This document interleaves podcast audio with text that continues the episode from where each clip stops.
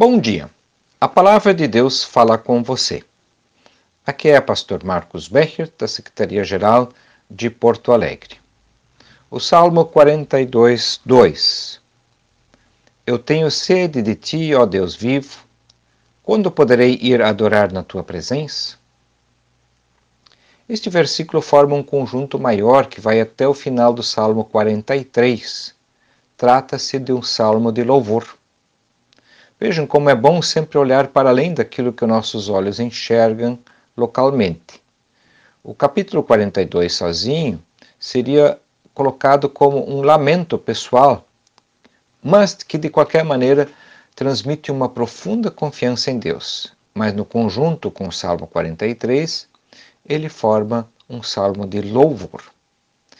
É provável que o salmista escreveu este verso quando estava no exílio, portanto, bem longe do templo. Junto com os versos 1, 3 e 4, o poema descreve o anseio do salmista pela presença de Deus.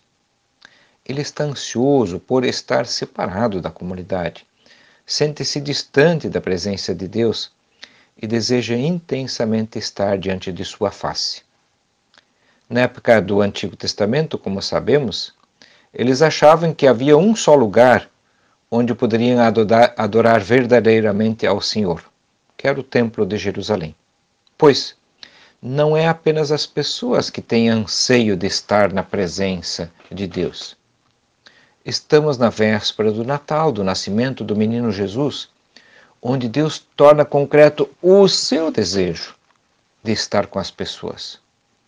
E ele concretiza esse seu máximo desejo da forma mais simples possível, para não ter nenhuma barreira, nenhuma parede, nenhum preconceito, nenhum murro que o impeça de estar o mais próximo possível, nascendo numa manjedoura.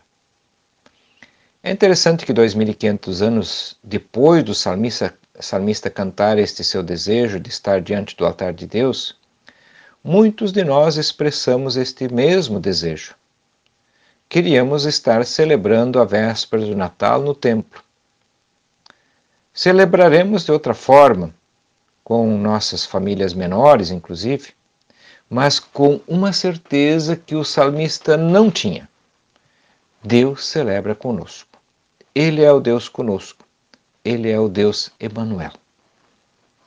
Juntemos nossas mãos e pensamentos para uma oração. Obrigado, Senhor, pelo descanso da noite que nos deste e por nos presenteares com um novo dia, que colocamos em tuas mãos sob a tua proteção. Que os muitos afazeres deste dia não nos afastem do foco principal, a preparação para o nascimento de teu Filho, Jesus, nosso Senhor. Amém.